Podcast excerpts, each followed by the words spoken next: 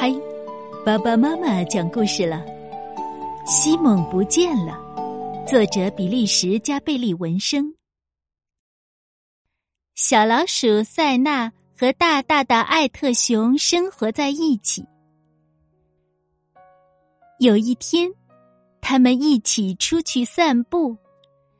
塞纳带上了他最喜欢的毛绒玩具西蒙，那是一只小企鹅。天渐渐黑了下来，艾特熊低头对塞纳说：“天变冷了，塞纳，我们回家吧。”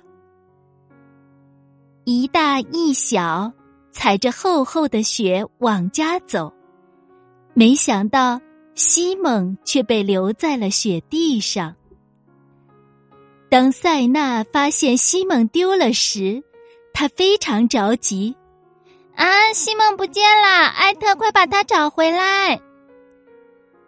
艾特熊说：“别难过哦，塞纳，你看，天都黑了，我们先回家吧。”塞纳躺在床上，十分伤心。艾特，都怪你！别哭了，塞纳，明天我一定把西蒙找回来。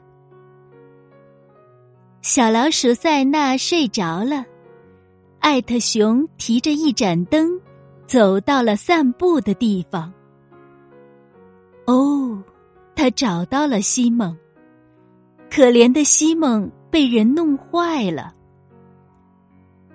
艾特熊走到了小镇的商店里，他问道：“呃，请问这儿有小企鹅玩具吗？”店里没有小企鹅，于是艾特熊买回了一大堆别的毛绒玩具：小鸭子、小兔子、小熊。他抱着这些毛绒玩具回了家。塞纳，看我给你带什么回来了。塞纳坐在地板上。周围全都是毛绒玩具，小猫咪、小木偶、小鸡。可是我只想要我的西蒙。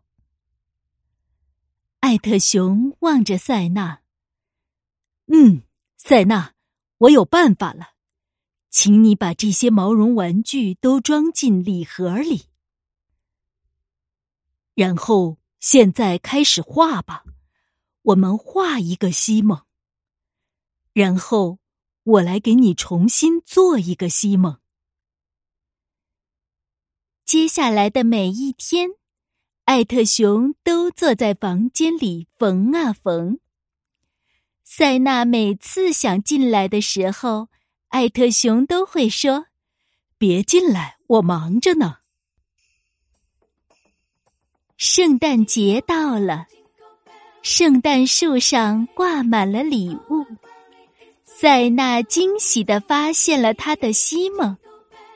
哇，我的西蒙！塞纳，今晚是平安夜哦。